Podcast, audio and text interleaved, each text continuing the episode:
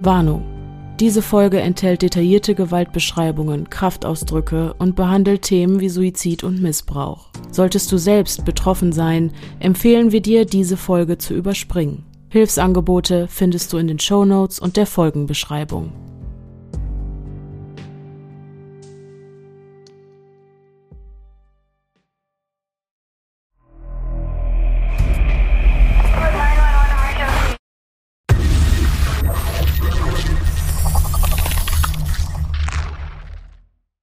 Hallo und herzlich willkommen zurück zu einer neuen Folge des Podcasts Stimme im Kopf. Mein Name ist Denise. Mein Name ist Pia. Und, und wir, wir, sind die Stimmen, die, die ihr, ihr gerade im, Kopf, Kopf habt. habt. Schön, dass ihr eingeschaltet habt. Ganz vorab möchte ich nochmal sagen, dass ich die Triggerwarnung, die ihr eben gehört habt, wieder mal sehr, sehr ernst gemeint habe. Das sage ich, weil mir ständig Leute schreiben im Nachhinein so, ja, da war ja eine Triggerwarnung, aber trotzdem dachte ich mir, naja, wie schlimm kann das schon sein? Und letzten Endes äh, sind sie dann doch immer alle ganz geschockt. So war es zum Beispiel oft bei Gary Heidnick. Also nochmal, ja. diese Triggerwarnung hier ist sehr, sehr ernst gemeint. Und ich glaube, so nah wie wir dem Bösen heute kommen, sind wir ihm noch nie gekommen. Darf ich kurz sagen, dass du mir vorher gesagt hast, das Einzige, was ich auch weiß, ja. dass du noch nie einen Täter irgendwie als wirklich bösart, also nur oder nur böse oder so ähm, betrachtet hättest. Ja. Und dass du bei dem, ja. dass du bei dem Täter wirklich Schwierigkeiten hast, irgendeinen also irgendwas anderes in die Waagschale zu legen ja, als ja. Bösartigkeit. Das stimmt so. zu 100 Prozent. Ich bin normalerweise, ähm, ich sage mal, sehr verständnisvoll in dem Sinne, dass ich glaube, dass niemand einfach böse auf die Welt kommt. So, die, die DNA des Bösen, glaube ich, gibt es nicht. Das ist immer ja. ein Zusammenspiel aus ganz vielen Faktoren. Aber äh, bei unserem heutigen Täter oder bei den heutigen Tätern, möchte ich sagen, tappe ich ziemlich im Dunkeln. Das mhm. mag auch daran liegen, dass ähm, die Informationsweitergabe hier so ein bisschen spärlich ist, dass man nicht allzu viel über seine Vergangenheit weiß. Das liegt einfach daran, dass er sich nicht sonderlich kooperativ gezeigt hat in der Vergangenheit. Aber trotzdem, bei den meisten macht irgendwie am Ende alles einen Sinn, aber hier bin ich einfach ratlos. Und ich glaube, es wird auch einfach gar nicht so viel über dieses Thema gesprochen. Ich glaube, es ist ein ziemliches Tabuthema, mit dem sich ein Großteil unserer Gesellschaft gar nicht konfrontieren will, weil es wirklich so schrecklich ist. Und ja, deswegen, also auch alle, äh, die folgende Nacherzählung, die beruht auch einfach auf den Aussagen der Angeklagten, weil viel mehr findet man dazu einfach nicht. Das heißt, dass man da vielleicht an einigen Stellen ein bisschen skeptisch hinterfragen sollte, ob das so stimmt, was die da so sagen. Aber da können wir später ja auch noch genauer drüber sprechen. Also ich bin sehr gespannt, was du zu berichten hast, ja. was du heute uns erzählst. Ähm Zieh dich warm an, meine Liebe. Ja. Okay. Okay. Dann atmen wir tief durch und äh, steigen ein in den heutigen Fall. Ja. Die grausamen Taten unserer letzten Folge wurden vom Täter im Surface Web zur Schau gestellt. Die Ebene des Internets, die allgemein zugänglich und uns allen bekannt ist. Doch das ist nur die Spitze des Eisbergs, denn unter der Oberfläche tun sich wahre Abgründe auf, die den meisten von uns verborgen bleiben. Doch das wird diese Folge ändern.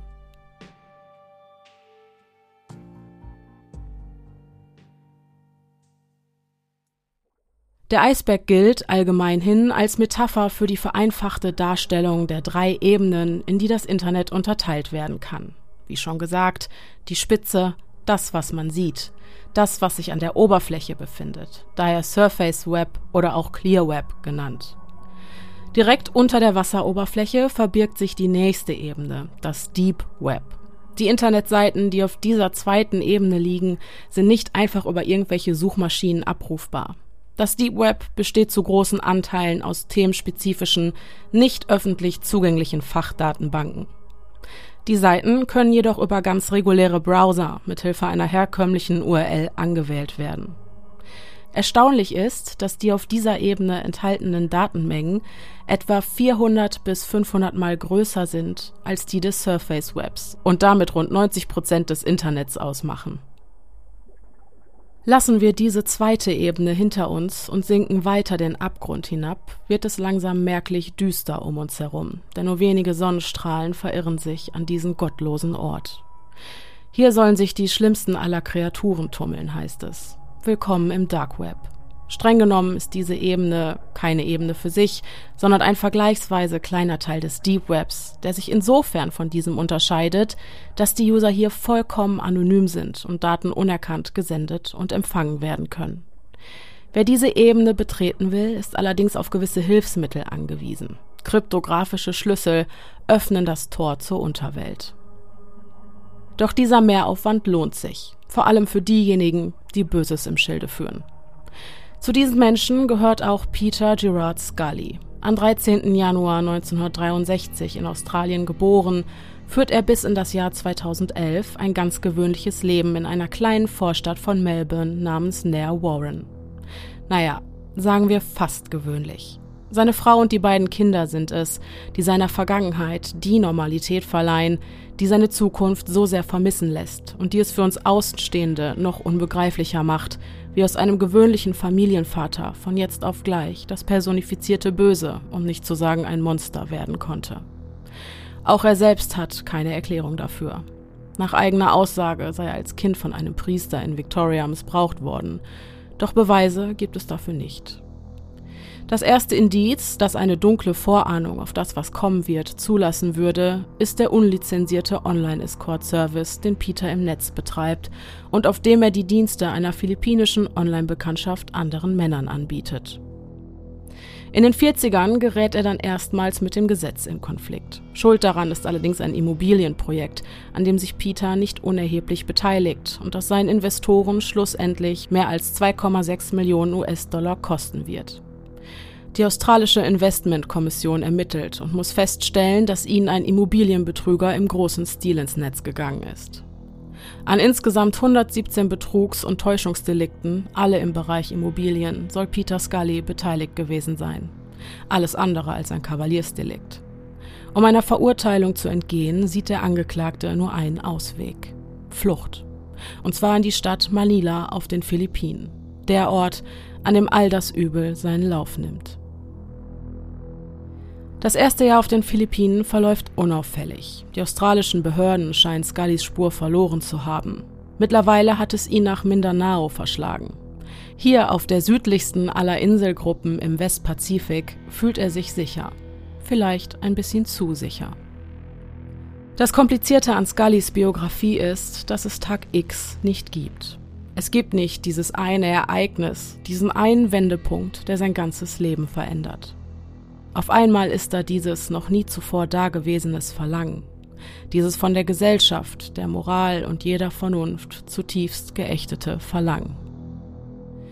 Carmien Alvarez ist 18 Jahre jung und hatte bisher nicht viel Glück im Leben.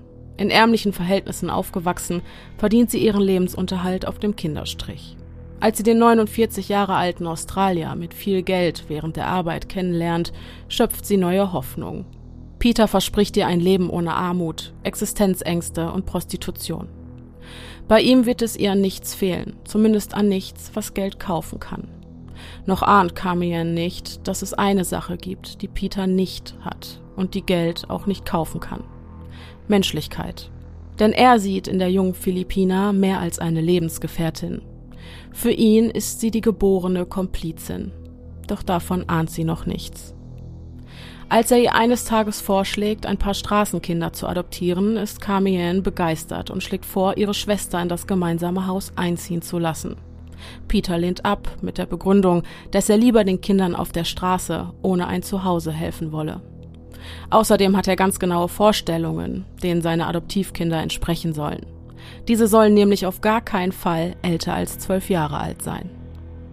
Auf den verarmten Straßen von Cagayan de Oro ist es ein leichtes, verzweifelte und hungrige Kinder aufzuspüren, die für ein Dach über dem Kopf ohne zu zögern mit einem Fremden mitgehen würden. Es dauert nicht lange, bis Carmien im September 2012 Peters Wunsch nachgeht und zwei Kinder von der Straße mit dem Versprechen einer sicheren Unterkunft und warmen Mahlzeiten in das gemeinsame Haus holt. Cindy, elf Jahre alt, und Lisa, zwölf Jahre, folgen ihr bereitwillig mit der Hoffnung auf ein neues Leben. Noch ahnen sie nicht, dass Peter Scully nicht auf der Suche nach Kindern ist. Er braucht keine Kinder, die er behüten und großziehen kann. Er braucht Opfer. Als Carmien zwei Wochen nach dem Einzug der Mädchen eines Tages in das gemeinsame Haus zurückkehrt, ist sie geschockt. Sie hatte Cindy und Liz für etwa zwei Wochen mit Peter allein gelassen. Sie habe ja nicht ahnen können, was er ihnen antun würde. Doch als sie die beiden Mädchen mit Hundehalsbändern in Ketten gelegt und verletzt auf dem Fußboden kauern sieht, fällt der Groschen. Peter hatte die vergangenen Monate auf Mindanao genutzt, um sich einen internationalen Ring, bestehend aus Pädophilen, die im Dark Web Videos konsumieren, die die Folter und den sexuellen Missbrauch von Kindern zeigen, aufgebaut. Auf seiner eigenen Website No Limits Fun, kurz NLF, vertreibt er die kinderpornografischen Inhalte. Ein lukratives Geschäft, denn das Streamen der Videos funktioniert nach dem Pay-per-View-Prinzip. Wer Zugriff auf diese Inhalte haben will, der muss tief in die Tasche greifen. Bis zu 10.000 US-Dollar lassen sich die Konsumenten, die sich vor allem in England, Deutschland und den USA ansiedeln, ein Video aus der Rubrik Hurtcore kosten. Hurtcore. Ein Begriff, der sich aus den englischen Worten Hardcore und Hurt, zu Deutsch verletzen, zusammensetzt und das immense Maß an Grausamkeit, das in diesen Aufnahmen zur Schau gestellt wird, bereits erahnen lässt. Hurtcore ist, wenn man es so will, eine Art von extremer Pornografie. Pornografie, die Gewalt, Folter und Mord an Kindern umfasst. Ein Genre, das auch als Subkultur der Pädophilie gehandhabt wird. Verbreitet wird das Martyrium der Opfer vorwiegend im Darknet. Bei der Produktion der Videos gilt, der Kunde ist König. Alles, was er verlangt, wird vor der Kamera in die Tat umgesetzt, selbst wenn es der Tod des Opfers ist. Diesen Prinzipien folgt auch Scully. Carmian hingegen hätte sich niemals erträumen lassen, dass ihr Peter zu einer solchen Grausamkeit fähig ist, und dennoch scheint ihre Loyalität ihm gegenüber stärker zu sein als ihr Empfinden für Recht und Unrecht. Für uns Außenstehende sind die Konsequenzen, die sie aus der Erkenntnis, dass es sich bei Peter Scully um einen pädophilen Entführer und Vergewaltiger handelt, sieht, nur schwer nachvollziehbar. Anstelle sich und die Kinder in Sicherheit zu bringen, bleibt sie bei ihm und wächst über die Zeit immer mehr in die Rolle einer Komplizin. Schon bald steht auch sie vor der Kamera, das Gesicht versteckt hinter einer Maske, wie man sie sonst auf einem festlichen Ball tragen würde. Carmien fungiert in den Videos jedoch nicht als Opfer, sondern als Mittäterin, die bereitwillig Peters Anweisungen folgt und seine Befehle ausführt. Er, der Regisseur und Kameramann, sie und die Kinder die Schauspieler. Mit dem Unterschied, dass hier nichts gespielt wird. Diese Szenen, die ohne weiteres einem indizierten Horrorfilm entsprungen sein könnten, sind echt. Daran, dass auch sie eines Tages vor der Kamera vergewaltigt und gefoltert werden könnte, denkt Carmien nicht. Nicht einmal, als Peter ihr nur wenig später seine neueste Bekanntschaft und Komplizin Lyselle Magello vorstellt. Auch sie partizipiert an der Produktion der Hardcore-Filme und hilft bei der Beschaffung neuer Opfer. Indem Scully und die beiden Frauen armen und verzweifelten Eltern eine bessere Zukunft für ihre Kinder versprechen, mit einem Dach über dem Kopf, warmem Essen und einer guten Schulbildung, holen sie immer mehr Kinder zu sich. Die Anzahl ihrer Opfer beläuft sich innerhalb von zwei Jahren auf rund 75 Minderjährige, die Scully und seine Freundinnen vor laufender Kamera missbraucht haben sollen das jüngste von ihnen, gerade einmal 18 Monate alt. Daisy, so der Name des Säuglings, ist neben Cindy und Liz die Protagonistin in Peter Scullys absoluten Verkaufsschlager aus dem Jahr 2012. Daisys Destruction, zu Deutsch Daisys Zerstörung, ist ein 36 Minuten langer Film, dessen Inhalt an Grausamkeit nicht zu übertreffen ist. In roter Schrift vor einem schwarzen Hintergrund heißt es im Intro Komm und sieh den mentalen Ruin eines Kindes, ihre Unschuld verloren, als Werkzeug missbraucht. Wird sie lernen, ihrer Herrin zu gefallen. Ihr Körper wird übel zugerichtet und ihre Würde gestohlen. Hilflos wird sie für dein Vergnügen hängen. Wagst du es, Zeuge von Daisys Zerstörung zu werden? 36 Minuten beste Unterhaltung nur für dich. Viel Spaß! Die nun folgenden Szenen sind von solcher Grausamkeit, dass Daisys Destruction lange Zeit als Mythos galt, eine urbane Legende, die der Fantasie eines Perversen entsprungen sein musste. Doch die Öffentlichkeit wird eines Besseren belehrt. Mit dem Verkauf dieses Videos für 10.000 Dollar pro Stream erlebt Scully nicht nur seine Hochzeit als Hardcore-Produzent, er besiegelt auch seinen Untergang. Seit mehreren Jahren versteckt er sich hinter der Anonymität des Dark Webs, fühlt sich sicher in seinem Versteck auf den Philippinen und kann sich auf diese Weise den Klauen der Justiz entziehen. Bis zu dem Tag, an dem die Aufzeichnung in die Hände von Matthew David Graham fällt.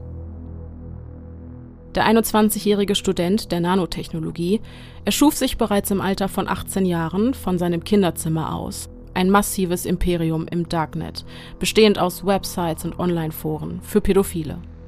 Auf den Seiten Hurt to the Core und Love to the Core vertreibt Graham Videos, die grausame Folter und sexuelle Praktiken an Kindern zeigen. Unter seinem Internetpseudonym Lux gilt er als der größte Anbieter für Kinderpornografie. Für seine Konsumenten ist er der König der Szene und so geht der Wirbel rund um Scullys neuestes Werk Daisy's Destruction auch an ihm nicht vorbei. Er selbst steht zwar nicht auf Hardcore, doch ist er der Meinung, dass man anderen Menschen das Recht, solche Inhalte zu konsumieren, nicht verwehren sollte. Und dieses Meisterwerk hier eignet sich ausgezeichnet, um auf seiner eigenen Domain damit zu werben und auf diese Weise neue Kunden anzulocken. Als zahlender Kunde erwirbt er das Video von Scully und veröffentlicht es auf seiner Website Her to the Core, zu der übrigens nur Zugang erhält, wer selbst eine vorab festgelegte Menge an Originalvideoinhalten für die Veröffentlichung auf Grahams Seiten bereitgestellt hat. Eine Art doppelte Absicherung. Denn indem die Konsumenten selbst zum Täter werden, lässt sich das Risiko, verpfiffen zu werden, drastisch senken. Plus, der Stoff geht nie aus und man muss sich nicht einmal selbst die Hände schmutzig machen. Graham hat zwar pädophile Neigungen, doch zählt er zu den sogenannten kontaktlosen Tätern. Er ermöglicht den Missbrauch zwar, führt ihn aber nicht selber aus. Daisy's Destruction ziert also von nun an die Startseite einer der beliebtesten und größten Hardcore-Seiten des Dark Webs und findet auf diese Weise auch seinen Weg ins Surface Web. Und von dort aus landet es in Windeseile auf den Schreibtischen der Strafverfolgungsbehörden. Jetzt herrscht Großalarm. Wer ist für diese Videos verantwortlich? Wo haben sie ihren Ursprung? Und wer sind die Opfer? Sind sie noch am Leben? Die Uhr tickt. Aufgrund der in besonderem Maße furchterregenden Inhalte arbeiten die Dienststellen vielerorts zusammen. Während sich die niederländischen Behörden darauf konzentrieren, die im Video zur Schau gestellten Opfer ausfindig zu machen, wird international nach dem Verantwortlichen für diese Produktion gefahndet. Auch wenn sich das Gesicht des Mannes, der sich im Video an den drei Mädchen vergeht, hinter Pixeln verbirgt, so verrät sein Akzent, dass er gebürtiger Australier sein muss. Ein erster Hinweis, könnte man meinen, doch ist Scully in Australien zwar wegen Immobilienbetrugs, aber nie wegen Kindesmissbrauchs, Entführung oder Vergewaltigung straffällig geworden. Er wiegt sich am anderen Ende der Welt also weiterhin in Sicherheit und ahnt nicht, dass ihm die Behörden auf der Spur sind. Er entführt weiter Kinder, foltert und vergewaltigt sie vor der Kamera. Auch Carmienne geht weiterhin ihren Aufgaben als Komplize nach. Zuletzt hat sie ein zwölfjähriges Mädchen namens Rosie und ihre neunjährige Cousine Game von der Straße geholt.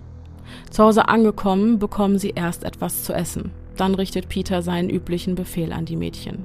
Zieht euch aus.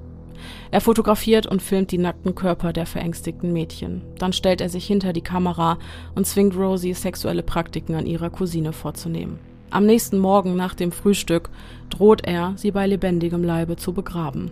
Dann lässt er sie zwei Gräber für ihre eigenen toten Körper ausheben. Diesen Abend bleibt es nicht beim Fotografieren und Filmen der Mädchen. In dieser Nacht werden sie zum ersten, aber nicht zum letzten Mal von Scully vor laufender Kamera sexuell missbraucht. Während er die zwölfjährige Rosie vergewaltigt, drückt Lyselle ein Kissen auf ihr Gesicht, um die verzweifelten Schreie des Mädchens zu ersticken. Das Martyrium der Cousinen dauert fünf Tage. Doch nicht nur die Psyche der Mädchen ist gebrochen. Auch Carmienne hält es nicht länger aus. Plötzlich ist die Courage stärker als die Loyalität, die längst der Angst vor Peter gewichen ist. In einem unbeachteten Moment befreit sie die Mädchen von ihren Ketten, die daraufhin in die Freiheit stürmen. Für die ermittelnden Behörden ist es die Aussage der Cousinen Rosie und Game, die den entscheidenden Hinweis liefert. Der Mann, den sie suchen, hat nun ein Gesicht und hält sich offensichtlich auf den Philippinen versteckt. Jetzt ist es an der Zeit, das Monster zu überführen. Doch Scully weiß, welche Folgen die Flucht der beiden Mädchen für ihn haben könnte. Als die Polizisten sein Haus stürmen, fehlt von ihm bereits jede Spur. Nur seine Komplizinnen Carmienne und Liselle Magello können überführt werden. Während Scully auf den Philippinen unter Hochdruck gesucht wird, gelingt es den Ermittlern, das Schicksal der drei Mädchen aus dem Video Daisy's Destruction herauszufinden. Die gute Nachricht ist, dass die 18 Monate alte Daisy die unvorstellbaren Qualen wie durch ein Wunder überlebt hat und bereits vor mehreren Wochen von der eigenen Familie aus Scullys Fängen befreit wurde. Dennoch waren ihre Verletzungen so schwerwiegend, dass sie lebenslang körperliche Schäden davontragen wird, von den psychischen ganz zu schweigen. Die Suche nach Lisa und Cindy führte bislang ins Leere. Erst die Befragung an den philippinischen Schulen liefert weitere Informationen. Eine Schülerin kann die beiden Mädchen aus dem Video identifizieren und ihnen umgehend die richtigen Namen zuordnen. Laut ihrer Aussage ist die zwölfjährige Lisa am Leben und wohlauf. Nur für die elf Jahre alte Cindy kommt jede Hilfe zu spät. Diese niederschmetternde Erkenntnis liefert die Aussage, die Scullys Komplizin Liselle Magello bei der Polizei tätigt. Nach langem Überlegen habe sie ihr Schweigen gebrochen, da sie den Kindern, denen sie einst Schaden zufügte, jetzt helfen möchte. Liselle erzählt dem Beamten, dass Cindy nach wiederholten Vergewaltigungen und schwerster Folter von Scully vor laufender Kamera mit einem Seil stranguliert worden ist. Auch sie habe vor ihrem Tod ihr eigenes Grab ausheben müssen. Ihre Leiche vergrub er anschließend in einem seiner ehemaligen Häuser unter dem Fußboden. Lyselle selbst sei an der Tat nicht beteiligt gewesen, doch Peter habe ihr davon erzählt. Sie führt die Beamten zu besagtem Haus. In einem beengten Raum im Erdgeschoss deutet sie mit dem Finger auf eine Stelle des gefliesten Bodens. Die Männer in weißen Anzügen machen sich an die Arbeit. Nach und nach werden die knöchernen Überreste der elfjährigen Cindy geborgen. Eine Sisyphus-Arbeit auf engstem Raum. Die Atmosphäre ist andächtig. Niemand sagt ein Wort. Wenigstens jetzt soll Cindy Respekt und Fürsorge entgegengebracht werden. Menschlichkeit, die ihr zu Lebzeiten verwehrt blieb. Als Carmienne in Untersuchungshaft von den Polizisten gefragt wird, ob sie gewusst habe, dass sich Cindys Leichnam im Haus unter dem Fußboden befand, bricht sie in Tränen aus und schüttelt den Kopf. Nein, das habe ich nicht gewusst, schluchzt sie.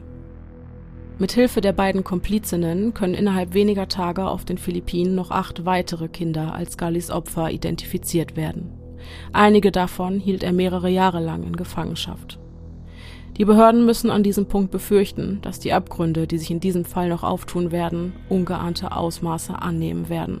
Doch was den Aufenthaltsort des 52-jährigen Missbrauchstäters betrifft, tappen die Behörden noch immer im Dunkeln. Scully hält sich allem Anschein nach noch immer auf den Philippinen versteckt und scheint das Land noch nicht verlassen zu haben. Zwei Wochen nachdem Daisys Destruction an die Öffentlichkeit gelangte, will ein Passant Scully auf Mindanao gesichtet haben. Jetzt versucht die philippinische Polizei durch eine detaillierte Analyse der Hardcore-Videos seine letzten Schritte zurückzuverfolgen. Frame für Frame werden die Hintergründe mit der Innenausstattung verschiedenster Häuser abgeglichen. Auf diese Weise lassen sich mehr als 15 verschiedene Örtlichkeiten identifizieren, an denen die Filme aus dem Darknet gedreht wurden. Scully muss seit seiner Ankunft auf den Philippinen im Jahr 2011 in mindestens elf verschiedenen Häusern gelebt haben. Auch der Raum, in dem Daisy's Destruction entstanden sein muss, kann ausfindig gemacht werden. Eine schmale Holztreppe führt durch einen dunklen Gang.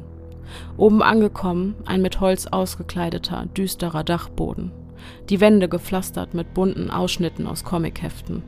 Kein Ort, der einem Kind das Gefühl von Sicherheit geben würde. Die enge Zusammenarbeit der Behörden und der Mut der beiden Cousinen Rosie und Game, sich nach ihrer Flucht der Polizei zu öffnen, macht schließlich das Unmögliche möglich. Jeder leistet seinen Beitrag und so setzt sich das Puzzle des Grauens Stück für Stück zusammen, bis Peter Scully, vier Jahre nach seiner Flucht auf die Philippinen, endlich überführt werden kann. Aufgrund zahlreicher Delikte, für die es mittlerweile handfeste Beweise gibt, haben die Behörden auf der Grundlage von insgesamt sechs Haftbefehlen gegen Scully alle Trümpfe in der Hand. Am 20. Februar 2005 wird sein Haus von einem Sondereinsatzkommando der philippinischen Polizei gestürmt. Auch diese Szenen werden aufgezeichnet. Jetzt ist es Peter Scully, der vor der Kamera gedemütigt wird. In einem gelben T-Shirt und Unterhosen liegt der 52-Jährige, die Hände in Handschellen auf dem Rücken fixiert, mit dem Gesicht im Dreck auf dem Fußboden. Identifizieren Sie sich, fordert die Einsatzleitung. Ohne zu zögern erwidert der Mann kleinlaut: Peter Scully. Mein Name ist Peter Scully. Doch erst nach seiner Überführung wird dem Beamten das tatsächliche Ausmaß seiner Taten klar. Vor Gericht muss sich Scully für mehr als 75 Anklagen verantworten. Innerhalb von drei Jahren habe er mindestens 75 Kinder entführt, missbraucht, gefoltert, vergewaltigt und einige von ihnen sogar getötet. Für die Gunst und das Geld eines internationalen pädophilen Rings zeichnete er all diese Gräueltaten auf und verkaufte die Videos im Dark Web an seine zahlreichen Kunden. Ein Mädchen wird vermutlich noch immer vermisst, doch Scullys Schweigen über das, was mit ihr geschehen ist, ist nicht zu brechen.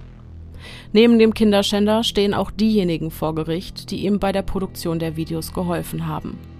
Unter ihnen auch die Komplizinnen Carmian und Liselle Magello, denen nun eine lebenslange Haftstrafe bevorsteht. Abgesehen von den beiden Frauen können noch vier weitere Männer mit Scullys Machenschaften in Verbindung gebracht werden. Der Deutsche Christian Rouge, die Filipinos Alexander Lau und Altea Chia sowie der Brasilianer Haniel Quetano de Oliveira. Peter Scully selbst wird am Ende eines langen Prozesses am 13. Juni 2018 zu einer lebenslangen Haft verurteilt. Seine Verbrechen wurden als so schwerwiegend eingestuft, dass sich nach seiner Verurteilung einige Staatsanwälte für die Wiedereinführung der Todesstrafe einzig und allein für den Fall Scully einsetzten, die auf den Philippinen eigentlich im Jahr 2006 abgeschafft wurde. Der Gründer der größten Online-Plattformen für Kinderpornografie im Darknet, Matthew Graham alias Lux, konnte bereits 2004, ein Jahr vor Scullys Inhaftierung, identifiziert und überführt werden. Indem er sich in einem Internetforum namens 4chan im Surface Web als Lux zu erkennen gab, gelang es dem FBI und Interpol, die Information zurückzuverfolgen und den User als Matthew Graham zu identifizieren. Zuvor hatte er die Behörden noch verspottet, indem er ihnen das Angebot unterbreitete, all seine geheimen Informationen im Austausch gegen einen festgelegten Betrag der Kryptowährung Bitcoin und Immunität preiszugeben. Das Federal Bureau of Investigation lehnte den Deal jedoch ab.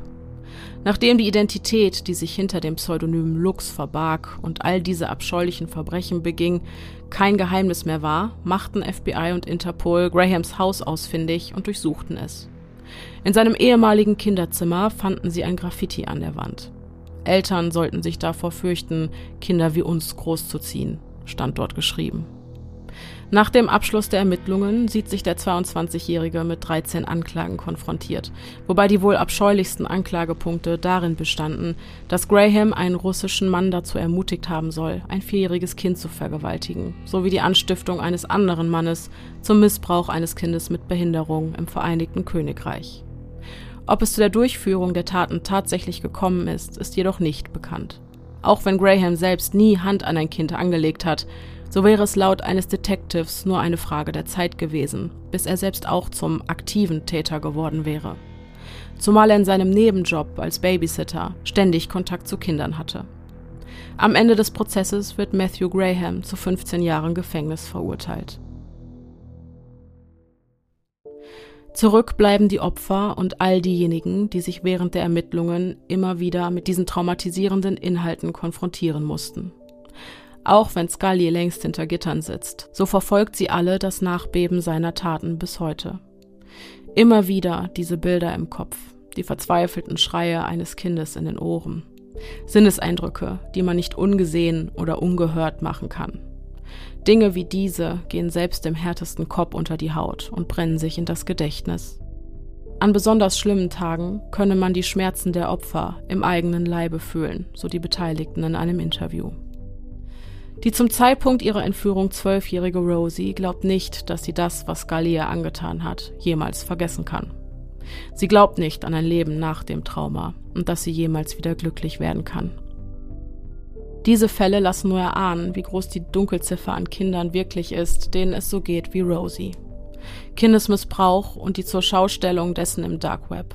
Nichts, womit man sich leichtfertig konfrontiert. Und dennoch ist es von großer Wichtigkeit, dass das Schweigen diesbezüglich gebrochen und für das unvorstellbare Leid dieser Kinder sensibilisiert wird. Denn nur so erkennen wir, auf wie viel Schutz ein Kind wirklich angewiesen ist und wie wichtig es ist, Hilfsangebote zu fördern, die eingreifen, bevor ein junges, unschuldiges Leben zerstört wird.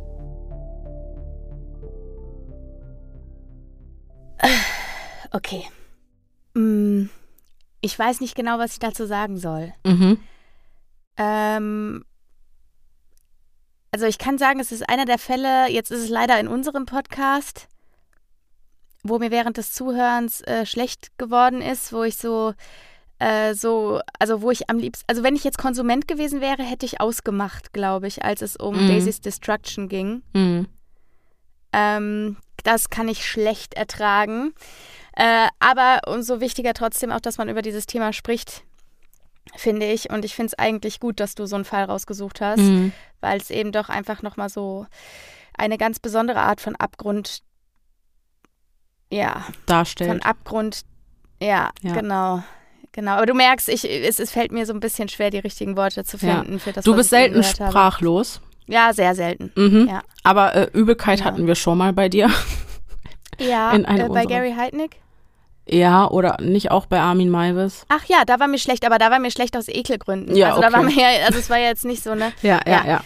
ja. Stimmt, stimmt, stimmt. Ja. ja. Nee, ich habe ähm, Das auch, war jetzt anders. Ja, ja, ja ich habe auch alles, ähm, womit ich mich während der Recherche konfrontiert habe, als sehr belastend empfunden. Boah, total. Und ich dachte eigentlich immer, dass diese ja, Horrorgeschichten aus dem Dark Web, dass das wirklich oft Mythos und urbane Legende ist, aber da tun sich einfach massive Abgründe auf und man muss einfach ganz klar sagen, ähm, das wurde mir auch im Rahmen meiner Recherche immer deutlicher, das ist absolut kein Einzelfall. Ja. Und es gibt eben die Zurschaustellung von kinderpornografischen Inhalten. Äh, das sind dann einfach Bilder, wo das Kind hinter der Kamera vermutlich kein Leid erfährt, wo es nicht weiß, was ne, damit passieren wird. Das zeigt dann Kinder in normalen äh, alltäglichen Situationen. Ähm, und dann gibt es aber auch eben diese Seite. Beides ist falsch, keine Frage. Aber Voll. ja, ich dachte halt immer, ersteres wäre so die Regel. Aber es äh, gibt wohl auch also diese, ja, diese Horrorgeschichten aus dem Dark Web sind wahr. Zumindest teilweise. ohne Scheiß. Es ist so furchtbar. Ich, also ich habe, es sind natürlich bei mir jetzt auch wieder einige Fragen aufgeploppt. Mhm. Und zwar habe ich mich gefragt, also wir haben ja die ganze Zeit über das Dark Web gesprochen. Mhm. Und er hatte ja auch, also der, ähm, unser Protagonist, ja. Scully, ähm, hat ja seine Videos dann vertrieben. Mhm. Hat er die denn auch im Dark Web vertrieben oder hat er die? Äh, der hat die im Dark Web vertrieben, ja. Okay, das, also weil ich so erst gedacht habe, irgendwie, was, er hatte jetzt, also es war mir nicht so ganz klar, ob der die auch im Dark Web vertrieben hat oder mhm. ob der tatsächlich äh, doch, da, doch. Ähm, der hat die in, also. Für alle zugänglich unterwegs war. Ja, also äh, er war auch im Dark Web unterwegs, natürlich. Und ähm, hat da sein, seine Kundenschar gehabt und denen, denke ich, die äh, Datei dann direkt zukommen lassen, ohne sie auf irgendwelchen Plattformen so. direkt zu veröffentlichen. Hä, aber war nicht die Rede von der Webseite? Ja, ja, der hatte diese Websites, aber das sind dann meistens, also man stellt sich das immer vor wie so ein Pornhub, nur für Kinderpornografie. Ja, genau. Ähm, so ist es wohl nicht aufgebaut. Das sind wohl oft einfach Foren, wo man auch wirklich eher über Connections an diese Dateien kommt. Ah, okay. Es gibt natürlich auch diese Seiten, die wirklich eher, sage ich mal, wie so ein YouTube aufgebaut sind. Da kommt dann Matthew Graham ins Spiel genau. der das Video ja auch äh, erworben hat. Und der hat es dann eben öffentlich ins Dark Web. Also auch im Dark Web okay. nur, aber öffentlich. Das heißt, jeder, der auf seine Seite ging, hat sofort dieses Video gesehen. Und dadurch ist es wohl an, äh, hat es wohl eine solche Reichweite bekommen, dass es irgendwie dann geleakt äh, wurde und ins Surface Web kam. Ja, ja, genau. Und okay. dann ist, ja, dann ist natürlich nur noch eine Frage der Zeit und unsere äh, letzte Folge hat gezeigt, wie schnell sowas viral geht. Ja. Ja, und dann hat es eben die Polizei erreicht und der Rest ist Geschichte. Ja, Gott sei Dank. Mhm. Gott sei ja. Dank ist es da an die richtigen Leute geraten. Ja. Äh, aber apropos richtige Leute. Du bist doch selber, also wenn mir schon schlecht wird, nur von dieser Einleitungsbeschreibung mhm. von diesem Video. Mhm. Und nur von dem, was meine, was meine Fantasie aus einem 18 Monate alten Kind, ich möchte gar nicht weiterreden, mhm. und diesem, diese Einleitung macht, mhm. was passiert mit den Menschen, die sich so eine Scheiße reinpfeifen, das weil sie damit beruflich betraut sind? Und da frage ich mich, mhm. wie viel du brauchst, also mich würde das wahrscheinlich so dermaßen traumatisieren, ich könnte nie wieder ohne Therapie leben. Du hast ja was ein bisschen was dazu gesagt, mm. aber also das ist doch damit traumatisierst du dich durch deinen, ich meine, die haben natürlich einen hohen idealistischen Wert hinter dem, was sie tun. Natürlich. Und das kann ich auch wiederum nachvollziehen, dass du dich da hinsetzt und das bereitwillig tust, mhm. um diese Dinge aufzuklären und um zu, also um, um, um Licht in dieses furchtbare Dunkel zu bringen. Irgendwie. Ja, aber du kannst dir das eben nicht ungesehen machen. Das ist das. Das, ist das, das Problem. kannst du nicht. Du wirst es ja nie wieder vergessen. Du wirst es Richtig. ja nie wieder vergessen. Und Richtig. das ist ja etwas, was das Hirn eines, ich sag mal jetzt einfach gesund, psychisch gesund und empathisch gesund funktionierenden Menschen, mhm. ähm, kann das Hirn kann es ja gar nicht richtig greifen und verarbeiten. Das ist das, wo ich, ja. wo ich mir denke, also mein, ja. mein Köpfchen würde wirklich an seine Grenzen kommen. Ich wüsste gar nicht, wie ich, also wie geht man denn mit sowas um? Was wird solchen, also was, was lässt man solchen Leuten an Betreuung angedeihen und so? Ich meine, also natürlich also bekommen die alle Therapie. Jeder, der möchte, hat die Möglichkeit ja, ich ähm, hoffe zu einer Therapie, ja. äh, Sachen wie Supervision. Ähm, ja. Ein Detective hat auch gesagt, dass er, als die Ermittlungen noch liefen, als die äh, Scully noch nicht gefunden hatten und auch noch gar nicht identifiziert hatten, ähm, dass das wohl die schlimmste Zeit war, weil du weißt einfach, dass dieser Mensch frei rumläuft. Der kann überall auf der Welt sein, rein theoretisch. Und äh, der hatte jede Nacht äh, die schlimmsten Albträume. Und die haben ja. in dem Moment, wo sie Scully überführen konnten, nachgelassen. Äh, eine andere Polizistin okay. berichtet davon, dass sie auch heute noch, Jahre später, äh, im Alltag, bei den alltäglichsten Situationen, immer wieder anfängt zu weinen, weil sie diese Bilder nicht ja. aus dem Kopf kriegt. Also, ja, da wirst du Polizist, willst was Gutes tun und dann ähm, mit, wirst du mit so einem Fall konfrontiert. Ne? Naja, also, da gibst du wirklich dein, da gibst du auch wirklich dein Leben und dein ja. Seelenheil für etwas Gutes ab. Und zwar Absolut. für immer, da bin ich mir sicher. Das ja, das denke ich äh, auch. Wie gesagt, das machst du nicht ungesehen, ja. das vergisst du nicht. Ja. Auch genau. Therapie hin oder her. Ja. Ne? Und da kannst du noch so abgestumpft sein. Ja. Ich glaube, es gibt Grenzen auch beim Abgestumpft sein. Ja, auch Also ich das. hatte ja auch, als ich äh, noch im Gericht gearbeitet habe, da habe ich ja auch, habe ich ja schon mal erzählt, dass ich mhm. so das Gefühl hatte, ich stumpfe ab mit der Zeit. Ja. Ich, äh, da, ich glaube, es gibt Grenzen. Das, was, ja, äh, es sei denn, du bist irgendwie ein Mensch, der sowieso nicht dazu in der Lage ist, überhaupt irgendwelche Emotionen zu empfinden, aber. Äh, ja, ja, gut, äh, okay, aber dann. dann ist auch nicht so gut. Genau, also das ist ja, das ist ja, ja klar, ja klar. Mhm. Ich meine, mhm. äh, dann ist es für dich wahrscheinlich sogar noch besser, das in dem Moment so nicht empfinden zu können. Aber ja. ich finde es einfach so krass, äh, also jetzt mal unabhängig von den Kindern, die zu Schaden gekommen sind, worüber wir gleich auf jeden Fall auch noch genauer sprechen. Aber, aber das war so das, was mir so mit mhm. als erstes so in den Kopf kam. Mhm. Okay, krass. Da sitzen ja. Menschen und die müssen sich das reinziehen ja. um diese Leute dingfest zu machen. Ja. Das heißt, es hat ja einen riesigen Rattenschwanz. Es hat ja einen riesigen psychisch schädlichen Rattenschwanz. Ja, du schädigst so halt viele Menschen. Ja, du, schädigst nicht so nur die Opfer. Viele Menschen. Ja. ja. genau, genau, genau. Also die Opfer natürlich am allermeisten, aber ja. aber die, also du, du schädigst alle, die es sich anschauen müssen. Genau. So. Genau. Das ist so krass. Ja, du äh, schädigst alle äh, die Opfer, ja. alle Angehörigen der Opfer, die Eltern, die verzweifelt sind und ihren Kindern was Gutes tun wollten und sie deswegen in die Hände eines anderen Mannes gegeben haben. Ja, aber da frage ich mich zum Beispiel auch, ne? Ja, ja, ja. Da, also. Das what? ist eben das, man darf ah. nicht vergessen, wie schutzbefohlen Kinder wirklich sind. Ja, aber jetzt mal abgesehen davon, ist es denn so, also gut, wir sind auf den Philippinen mhm. und jetzt muss ich sagen, ich ich bin jetzt nicht so on point mit den Infos zum, zum, zu, zur Lage dort sozusagen. Mm, mm. Aber du hast quasi Eltern, die lieben ihre Kinder. Das sind keine Straßenkinder oder so, sondern es sind halt Kinder, die in ärmlichen Verhältnissen aufwachsen. Sagen wir Slums. Ärmliche Verhältnisse klingt noch zu, zu seicht, nett. zu nett. Okay, also ja. doch, also sagen wir mal, sagen wir mal geliebte Straßenkinder, von ihren Eltern geliebte Straßenkinder, mhm. äh, die dann eben weil es denen dort vermeintlich hätte besser gehen können, an denen abgegeben wurden. Und das läuft dann natürlich auch alles unter der Hand. Ich meine jetzt mal ganz ehrlich, ne? So, wir hier, also ich sag jetzt mal einfach, Alman Pia kann sich überhaupt nicht vorstellen, dass sowas ohne Be Behörden laufen kann. Verstehst du, ja, ja. was ich meine? Ja, nee, da das, du gehst los und holst ein paar ja. Kinder von der Straße. Okay, okay. Ja. So haben die es zumindest gemacht. Was ja, auch hinterher als Entführung angezeigt wurde. Ja. Aber ähm, Okay, ja. aber das waren, also im Grunde handelt es sich dabei um Kinder, die sie unter dem Vorwand, sie besser zu versorgen mit Bildung, mit allem Möglichen. Genau. Ähm, von ihren Eltern weggeholt haben, weil die es Genau. ihnen eben nicht ermöglichen konnten. Und es waren keine, ähm, ich sag mal, Waisenkinder, die irgendwie, also Auch, auch, auch. Man Also nicht. da waren okay, auch okay. äh, Waisenkinder Aber so bei. angefangen.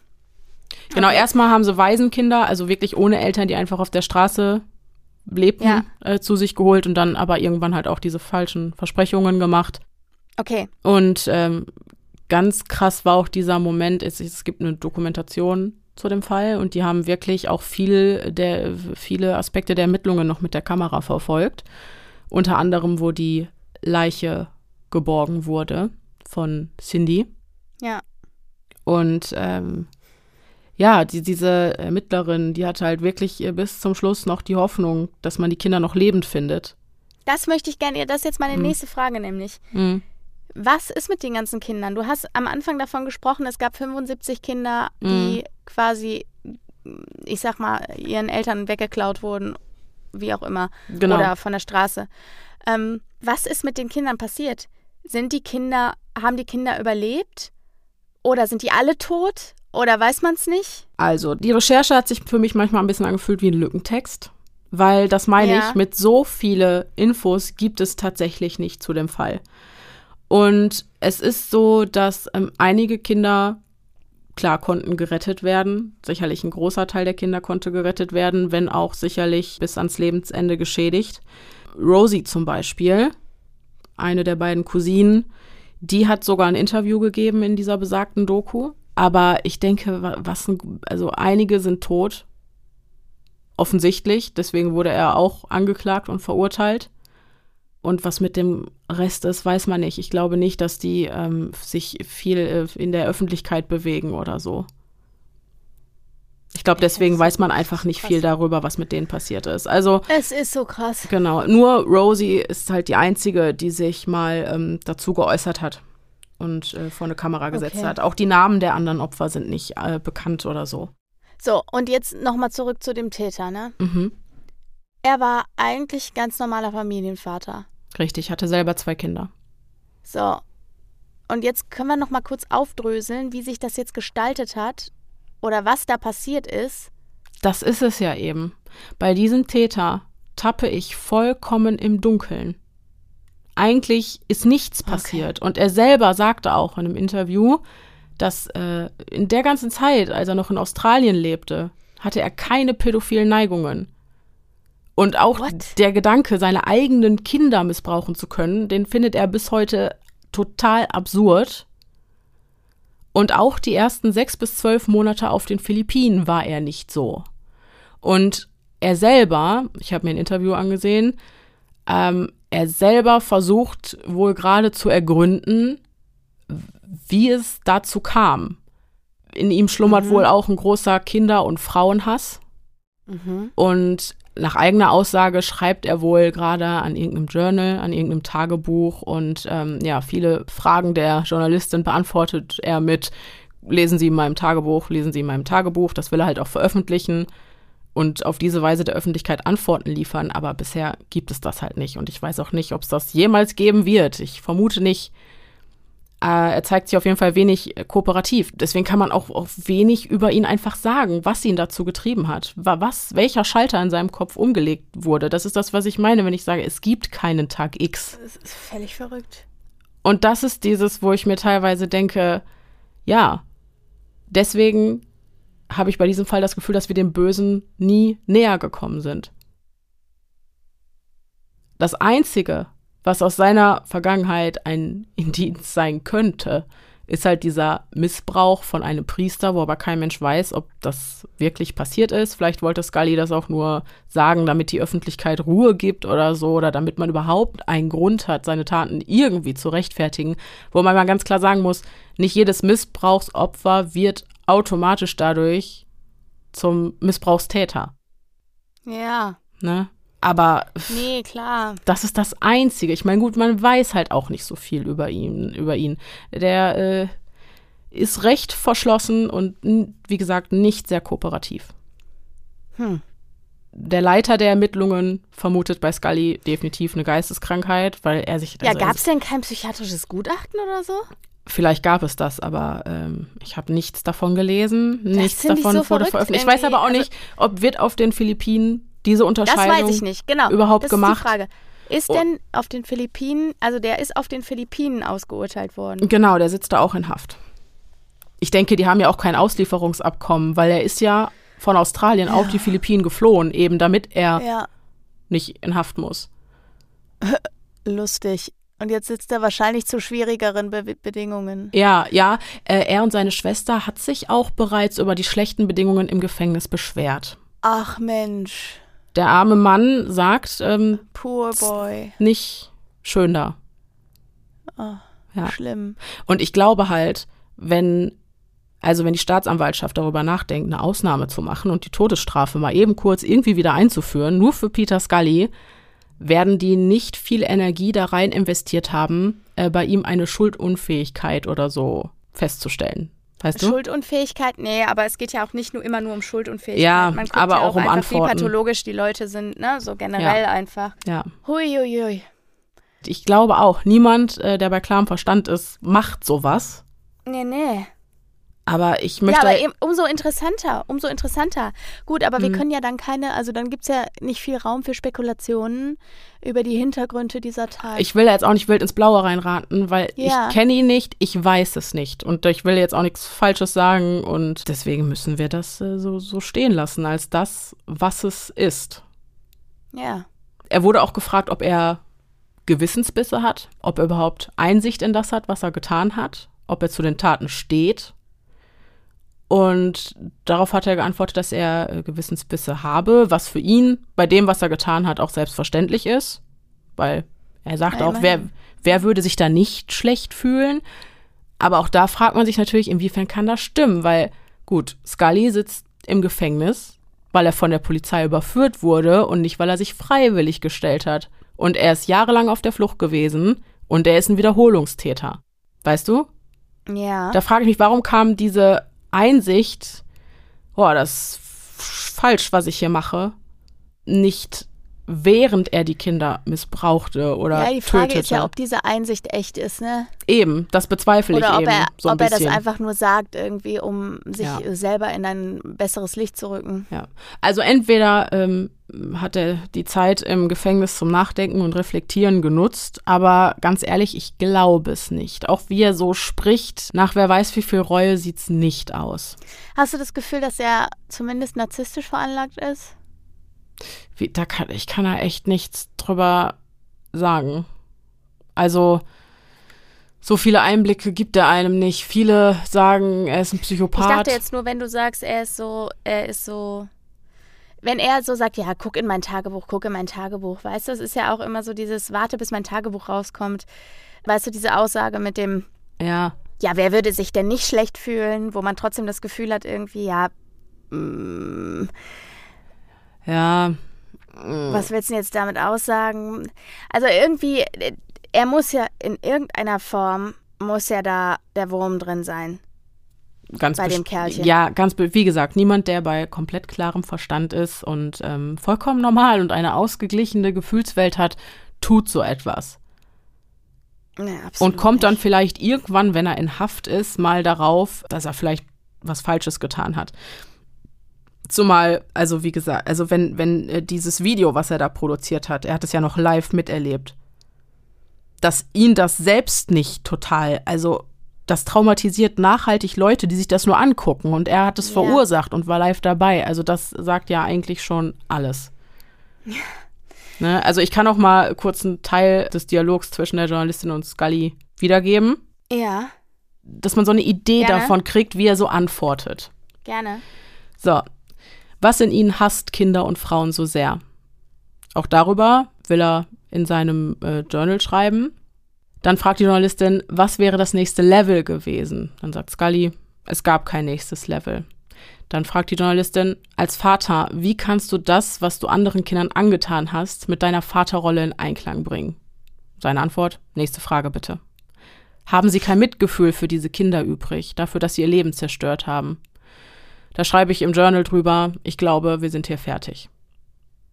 Also er krieg, gibt immer nur Antworten. Okay, okay. Also er sagt immer. Ist einfach ausweichend, ist einfach ausweichend. Genau, ne? Ja. Dann sagt sie auch irgendwann, also wählen Sie den Weg eines Feiglings. Und dann sagt er, er wählt den einzigst rationalen Weg. Okay, ja. Weil er sagt immer nichts, einfach. Ja, das ist nicht so selbst, ist nicht so selbstdarstellerisch, wie ich vielleicht vermutet hätte. Nee, überhaupt nicht. Deswegen narzisstisch nee, nee. nicht. Also er sagt einfach mhm. nur, ich glaube, also emotional ist das ein ziemlicher Flatliner. Mhm. Ich glaube, da ist nicht viel los. Er sagt halt die meiste Zeit einfach nächste Frage bitte, nächste Frage bitte, können Sie in mhm, meinem Journal mhm. lesen? Und sagt auch mehrfach, ich glaube, wir sind hier fertig.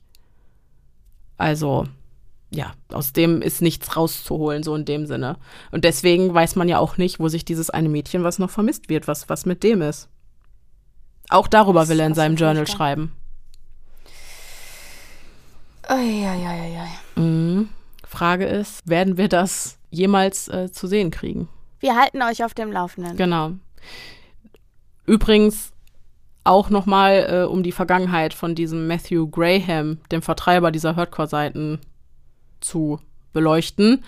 Auch bei ihm gibt es keine Ursache dafür, warum er so geworden ist, wie er geworden ist. Zu seiner pädophilen Neigung hat er einmal in einem Interview gesagt, dass er sich dafür zuerst geschämt habe, dass er sich zu sowas hingezogen gefühlt hat, aber mit der Zeit hat er sich dann immer mehr selbst angenommen und erst als er dann diese Tor-pädophilen Community im Dark Web gefunden hat, erst dann hat er sich halt mit seiner Neigung wirklich wohl gefühlt.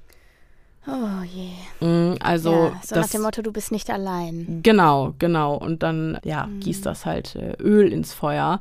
Aber ansonsten hat er eine normale Kindheit, gute Noten, Freunde, ne, hat gerne so naja, online. Ich meine, wenn wir es mal runterbrechen, ne? Es ist ja mhm. jetzt einfach blöd gesagt und ich wünsche mir, dass es jetzt keiner in den falschen Hals bekommt, weil es tatsächlich nicht so gemeint ist. Es gibt ja auch Organisationen, die da anpacken, wo äh, pädophile Neigungen sich zeigen. Ja, da reden wir gleich noch ganz viel drüber. Ja, mhm. ich wollte nur mal sagen, dass ich eben denke, dass es ja eine. Ich würde es jetzt mal runtergebrochen, ohne da irgendwas von zu entschuldigen zu wollen oder so. Mhm. Einfach als eine Art Fetisch bezeichnen, der halt nicht eine, geht. Das ist eine sexuelle Ausrichtung. Ganz genau, ja, mhm. ganz oder genau, sogar eine sexuelle Ausrichtung, genau. Ja. Sagen wir es lieber so, du hast völlig recht, es ist eine sexuelle Ausrichtung. Die natürlich eben nicht geht, weil man eben Menschen dadurch schadet. Richtig. So. Trotzdem hat man die Entscheidung, entscheide ich mich, mir Hilfe zu suchen, mit meiner Neigung irgendwie umgehen zu können, um niemandem zu schaden? Oder suche ich mir äh, auf einschlägigen Seiten des Dark Webs Dinge, um meine Triebe zu befriedigen oder mein Bedürfnis zu befriedigen und gieße auf diese Weise noch mehr Öl ins Feuer, Öl ins Feuer. weil ich genau. mich dadurch dann äh, akzeptiert und angenommen und nicht mehr alleine fühle. Ja, genau, das ist ja, ja die Gefahr. Ja. Genau. Extrem ja. ironisch finde ich übrigens, dass dieser Matthew Graham, der hat sich viel auf äh, der Seite 4chan rumgetrieben. Mhm. Da, da, äh, weiß nicht, viele Meme-Creator, Internet-Trolls, Hacker verkehren da. Da kannst du halt auch Beiträge und Fotos posten und bist ich glaube, das kennt auch jeder, oder? Ja, bist vollkommen anonym. Ja. Aber wegen dieser Anonymität hast du natürlich auch viel ähm, Zeugs was so ja. semi-legal ist und viel Zeugs, was man nicht wirklich sehen will. Auf jeden Fall hat auf dieser Seite die Hacktivistengruppe Anonymous eine, ja. eine Cyberattacke auf die Plattform Lolita City angekündigt. Das ist auch eine Seite für Kinderpornografie im Darknet. Und erst dadurch, durch diesen Post von Anonymous auf 4chan, ist Matthew Graham darauf aufmerksam geworden, dass es sowas wie das Dark Web gibt und was für Möglichkeiten das einem eröffnet. Und Daraus uh. ist all das entstanden. Und ich finde das so ironisch, okay. dass, dass, das quasi ja, auf die ironisch. Kappe von Leuten geht, die dagegen vorgehen. Ja, ja, klar. So, also. Ja, wobei am Ende des Tages sind dann ja wieder alle geschnappt worden. Das stimmt. Weißt du, also vor allem, zumindest diese ja, beiden Strippen. Vor allem ohne Matthew Graham wäre das Video wahrscheinlich nicht in Surface Web gelangt. Naja, eben. Weil der hat es ja Deshalb, quasi geleakt, ja. wenn auch im Dark Web. Ja, dadurch hat es mehr Reichweite gekriegt. Ja. Ja.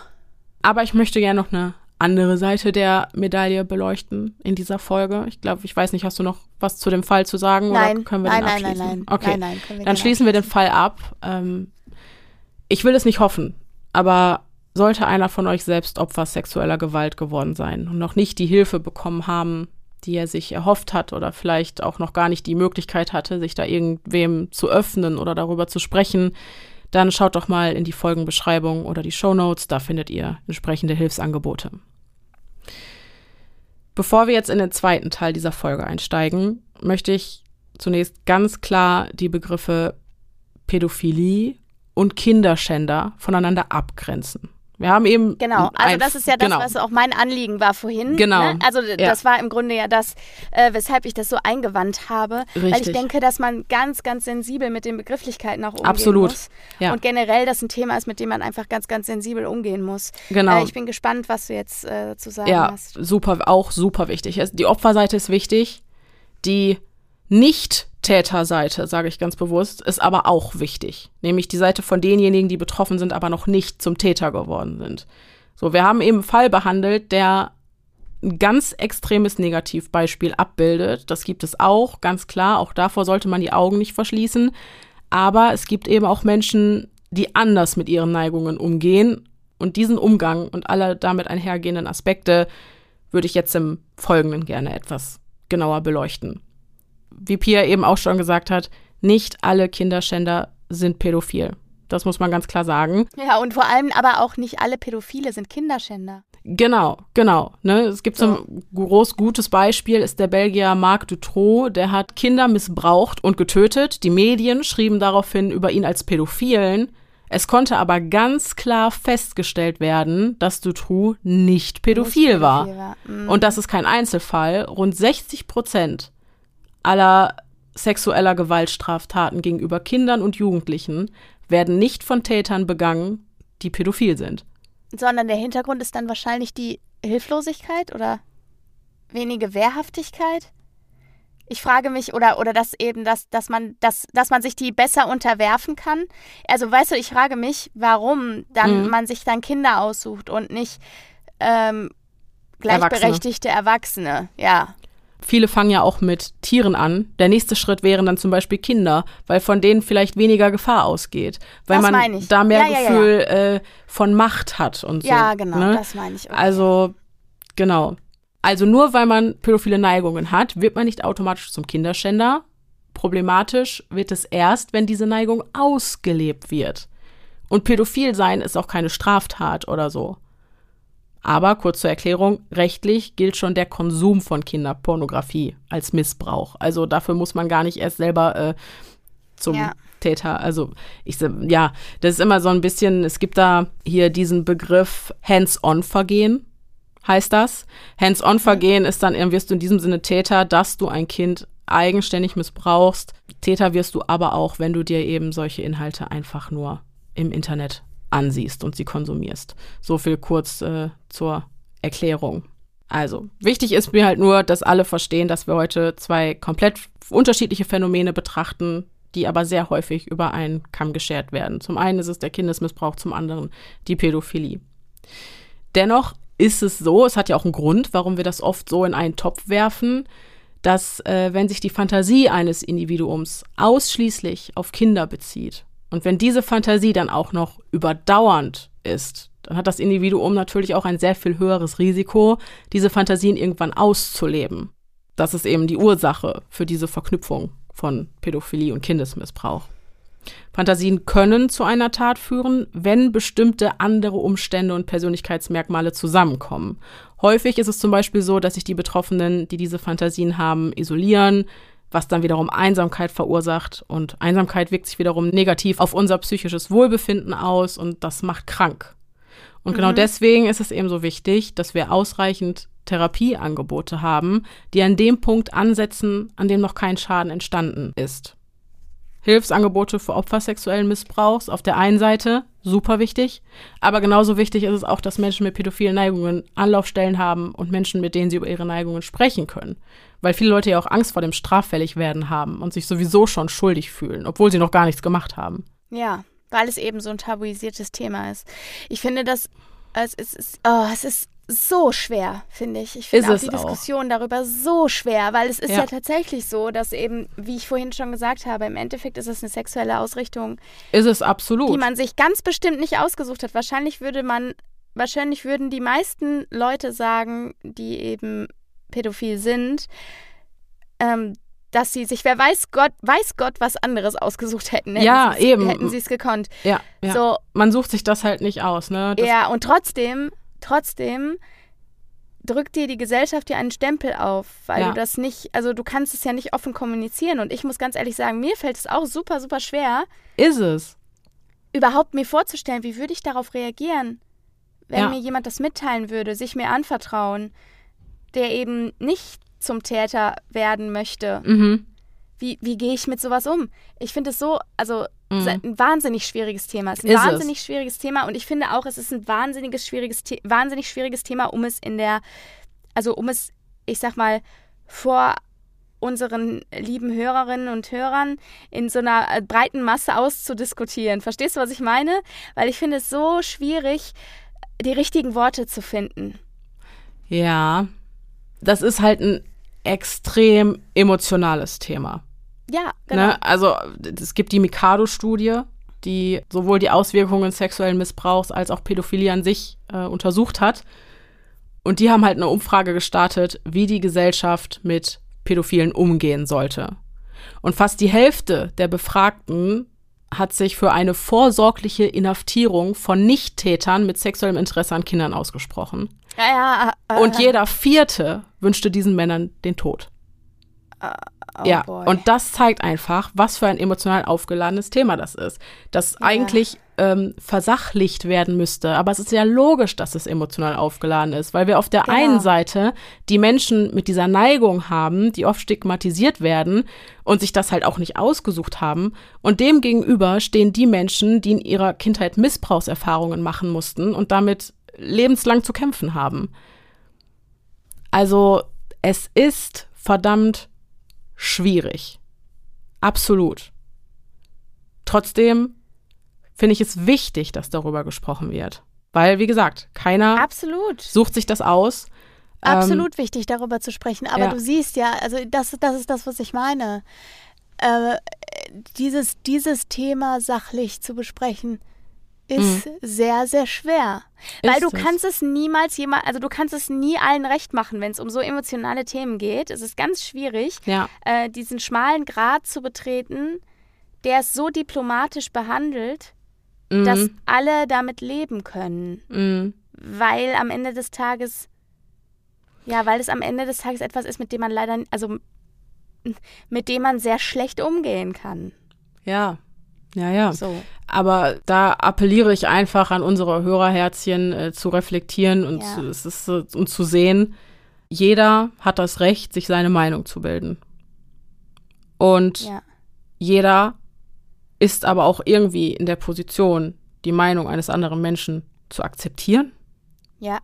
Wobei wir jetzt nicht mal irgendwie Partei für irgendwas ergreifen. So, mir geht nee, es darum, nee, nee, aufzuklären. Nee, ich meine nur, ich finde uns sehr sachlich. Ich finde auch, dass es, es ist sehr wichtig, das Thema mhm. auf den Tisch zu bringen. Ähm, auch ganz klar zu sagen, nicht jeder Pädophile ist ein Täter. Nicht jeder Pädophile ist ein Kinderschänder. Und äh, eben auch zu sagen, okay, es ist eine sexuelle Ausrichtung und es ist im Endeffekt eine, eine Entscheidung, die ja notwendig ist von Seiten dieser Menschen, diese sexuelle Ausrichtung ein Leben lang äh, und sei es mit Hilfe mhm. zu unterdrücken, weil sie sonst eben Menschen nachhaltig sehr schaden. Richtig. In jedem Fall, leider. Ja, ja, ähm, ja, absolut. Also es ist ja nicht so, dass, also das ist ja das, was indiskutabel ist. Du kannst ja nicht mal sagen, okay, äh, in den meisten Fällen oder so, sondern nee. das ist so. Das ist so. Du, Fakt ist, wenn du pädophil bist, du kannst deine Sexualität niemals, niemals. ausleben. Niemals. Das genau, darf genau. einfach nicht passieren. Und ganz ehrlich, ja. da allein das zeigt doch schon, dass sich das niemand aussucht. Das ist, äh, genau. das ist eine Bürde. Das ist eine Riesenbürde. Jetzt überlegt euch ja. mal, also ist ja wirklich so.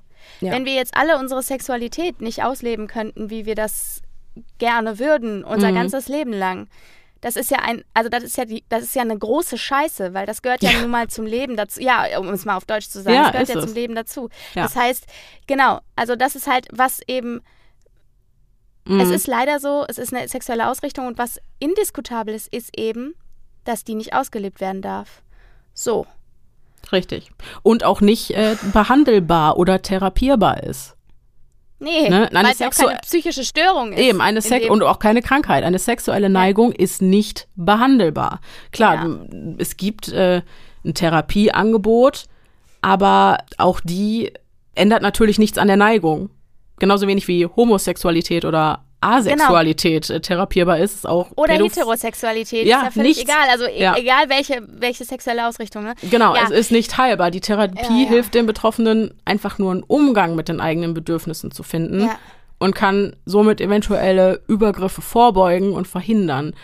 Im Rahmen der Therapie entwickeln Pädophile zum Beispiel auch häufig ein Bewusstsein für den Menschen, der hinter diesen Bildern steht. Wenn man jetzt zum Beispiel an diese ähm, kinderpornografischen Inhalte denkt oder an diese Fotos auf diesen einschlägigen Seiten, wo sich viele Konsumenten wahrscheinlich anfangs oft denken, ach, äh, indem ich mir das angucke, tue ich ja niemandem weh.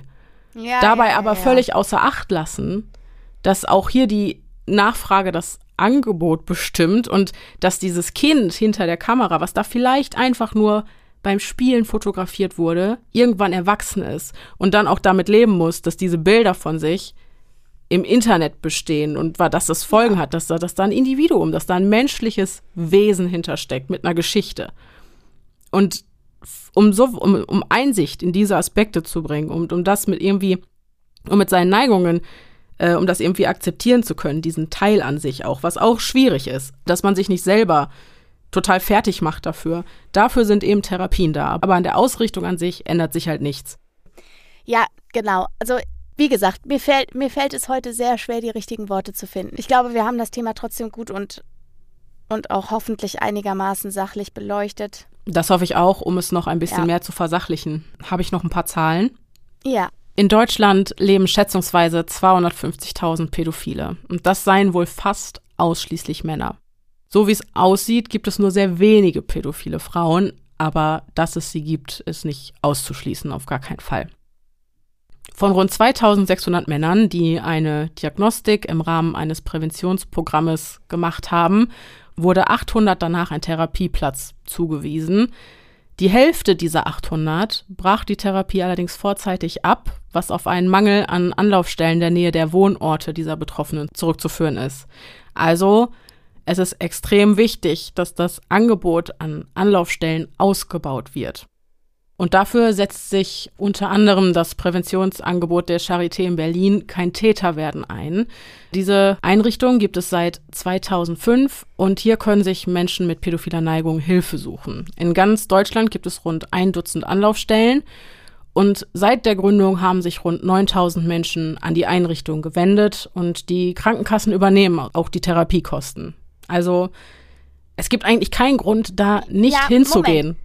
Das ist ja nicht richtig, weil der Grund, da nicht hinzugehen, ist eine unheimliche bürokratische Hürde und du musst dich vor allem nackig machen, weil du nämlich die Kranken, weil die Krankenkasse nämlich ja auch gewisse Dinge braucht, um dir das zu genehmigen und zu bezahlen. Das ist ja nicht richtig. Es gibt ja nicht keinen Grund, da nicht hinzugehen, sondern du bist ja durch die, also durch die Stig durch das Stigma, was die mhm. Gesellschaft mhm. der Pädophilie aufdrückt, deswegen sage ich ja, ich finde es so schwierig, darüber zu sprechen, mhm. ähm, ist es ja so, dass du nicht unbedingt damit hausierst und sagst, ich habe da ein Problem, hallo, sondern äh, das ist, also ich halte das für ganz, ganz, ganz, ganz schwierig.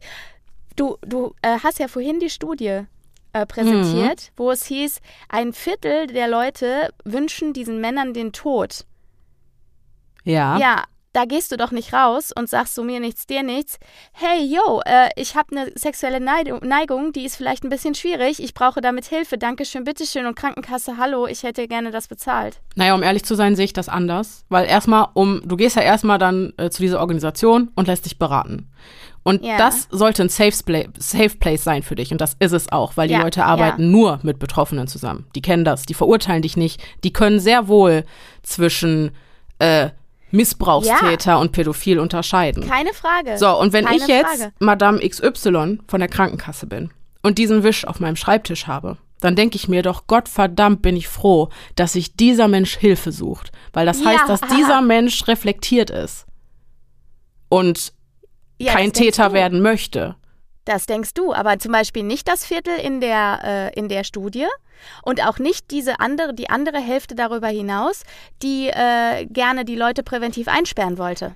Das, das ist aber dumm, weil ganz ehrlich, die Leute gibt es sowieso. Du kannst die Augen davor verschließen. Du, Denise, also die Sache ist mir, du brauchst es mir ja gar nicht erklären oder so. Ich will es nur einmal reinwerfen, weißt du, ich möchte nur diese, ich möchte nur nochmal diesen Aspekt dieser schwierig, dieser gesellschaftlichen Schwierigkeit reinwerfen, um einfach nochmal zu sagen, okay, wir sehen das total reflektiert und ich hoffe, unsere Hörer und Hörerinnen tun das auch und können das äh, auch so sehen, ja. Mhm. Ich finde es nur ganz wichtig, dass nochmal das gesellschaftliche Stigma tatsächlich doch nochmal auf den Tisch zu bringen. Wenn du nämlich sagst, die, äh, ich, also wenn ich als Krankenkassentante da sitze, dann denke ich doch, oh Gott sei Dank. Ja, du denkst das. Ich denke das auch. Und ich denke auch die Leute, die heute unsere Folge hören, die denken, denken das hoffentlich auch am Ende mhm. des Tages. Ich möchte nur nochmal auf dieses gesellschaftliche Stigma hinweisen, was eben in drei Vierteln der Leute, die an dieser Studie teilgenommen haben, offensichtlich nicht der Fall ist. Ja, und genau deswegen wollte ich diesen zweiten Teil dieser Folge machen. Ja. Ne, einfach, um eben auf dieses Stigma hinzuweisen und zu sagen, ist vielleicht nicht ganz richtig, aber ich denke mir auch, also jemand, der sagt, der aufgrund seiner sexuellen Neigung getötet werden sollte, tut mir leid, aber da fehlt mir auch ähm, ja. massiv das Verständnis für. Ja, absolut. Du hast ja völlig recht. Mhm. Ich wollte was, das Einzige, was ich wollte, war eben nochmal darauf hinzuweisen, ja, wir sind reflektiert, wir würden das so sehen, aber viele ja offensichtlich nicht. In, also äh, laut dieser repräsentativen Studie viele ja schockierenderweise eben genau mhm. das war das einzige worauf ich nochmal hinaus mhm. wollte einfach nochmal zu sagen ja äh, ich habe ein also ich habe ein Verständnis dafür warum die Betroffenen nicht mir nichts, dir nichts. Und das tun sie offensichtlich nicht, weil seit 2005 gibt es die Organisation und 9000 Leute ist ja echt nicht viel. Von 250.000 in ganz ja, Deutschland. Mhm. Genau. Mhm. Genau. Und es kommen ja auch welche dazu. Es ist ja nicht okay, so man muss aber ganz klar sagen, nicht jeder Pädophile braucht eine Therapie. Und das äh, ziehe ich mir nicht an den ja, Haaren herbei, sondern das ja. äh, sagt auch der Leiter dieser Organisation, der äh, Arzt ist und sich halt auf das Thema Pädophilie spezialisiert hat. Ja. Äh, es gibt Pädophile, die keinen Leidensdruck oder keine Beeinträchtigung äh, erfahren, die damit gut im Reinen sind und auch nicht befürchten müssen, dass sie äh, ihrer Neigung irgendwann nachgehen. Und für diese ja. Leute besteht halt zwangsläufig nicht der Bedarf einer Therapie. Nur noch mal so, wie diese Zahlen auch zustande ja, kommen können. Spannend. Aber ja, natürlich mhm. ist es auch ein Teil sicherlich, der sich nicht traut. Ja, genau. Hm. Ja, ja. Umso wichtiger eben, dass man darüber spricht. Also das. Richtig. Dass dieses Stigma einfach ja ein Stück in den Hintergrund tritt. So schwer das auch fallen mag, mir auch. Das fällt schwer, absolut, natürlich. So dem können wir uns allen, von dem können wir uns alle, alle nicht frei machen. Und es gibt halt eben auch die andere Seite, was unser Fall gezeigt hat. Es, ist halt immer, immer, immer ist eine differenzierte Betrachtungsweise der ja. Dinge unfassbar wichtig. Es ist unfassbar ja, wichtig zu reflektieren und zu hinterfragen. Und ja, nicht einfach alles in einen Sack zu schmeißen. Und ja. man kann sich nicht aussuchen, wen man liebt oder zu wem man sich hingezogen fühlt. Nur für sein Handeln und für die Entscheidungen, die man trifft, dafür ja. ist man ganz klar verantwortlich und daran gibt es auch nichts zu rütteln. Und es ja. muss halt ganz klar einfach zwischen den Pädophilen, die Verantwortung für ihr Handeln übernehmen, und denjenigen, die es nicht tun, unterschieden werden.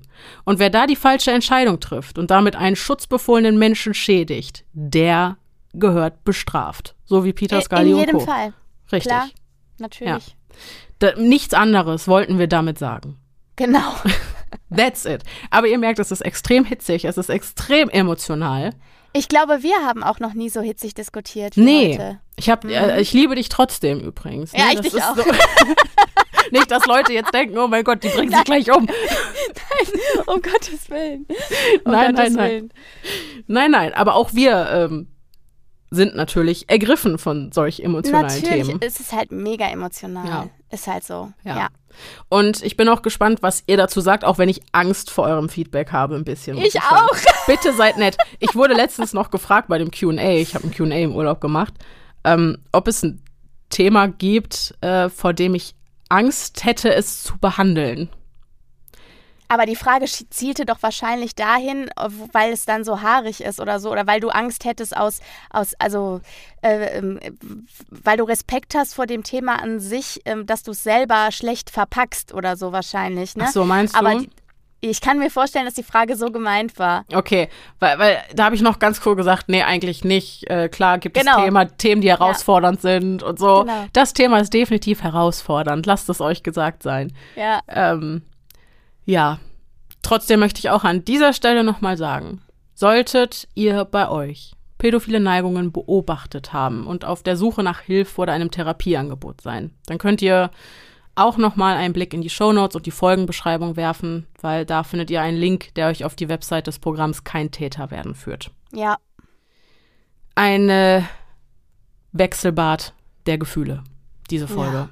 Mir ist richtig warm jetzt, ne? Ja, hör mal, mir auch. Ja. Aber das kann auch daran liegen, dass ich in meiner unbelüfteten Kabine sitze. Ja, gut, das stimmt. Du musst echt mal, ja. Ja, Lüftung macht halt auch immer Lärm, ne? Ja, ja, das geht dann nicht. Ich muss ja. gleich mal die Tür aufmachen. Genau, muss gleich mal lüften. Äh, ich habe übrigens Ui. noch ein kleines Extra für euch geplant. Und zwar möchte ich noch ergänzend zu dieser Folge einen zweiten Teil in Angriff nehmen, äh, in dem ich euch alles rund ums Darknet erkläre und vielleicht auch mit dem einen oder anderen Mythos aufräume. Einfach weil ich das Thema super spannend finde. Aber ist es ist teilweise ja. auch sehr kompliziert und da brauche ich einfach noch ein bisschen Zeit, um mich einzulesen. Äh, deswegen machen wir das nochmal separat. Alrighty. Okidoki. Okidoki. Gut, dann äh, ja, äh, bitte grillt uns nicht auf den sozialen Medien. Trotzdem hier nochmal äh, alle Kanäle, auf denen ihr uns erreichen könnt. Ähm, Podcast.stimmen im Kopf auf Instagram. Per E-Mail könnt ihr uns auch schreiben, einfach an podcast.stimmimkopf at gmail.com. Ja, das war's heute von unserer Seite. Seid auch genau. in den Kommentaren bitte nett zueinander. Ja, bitte. Also respektvoller Umgang gerade mit dem Thema. Immer bitte, wichtig. Bitte, bitte. Ja, immer bitte. wichtig. Bitte, immer wichtig. Okay, gut. Äh, ich hoffe trotzdem, dass euch diese Folge gefallen hat und dass wir uns beim nächsten Mal vielleicht mit einem etwas leichteren Thema wiederhören. Genau. Bis dahin, bleibt sicher. Es, ist gefährlich, da draußen.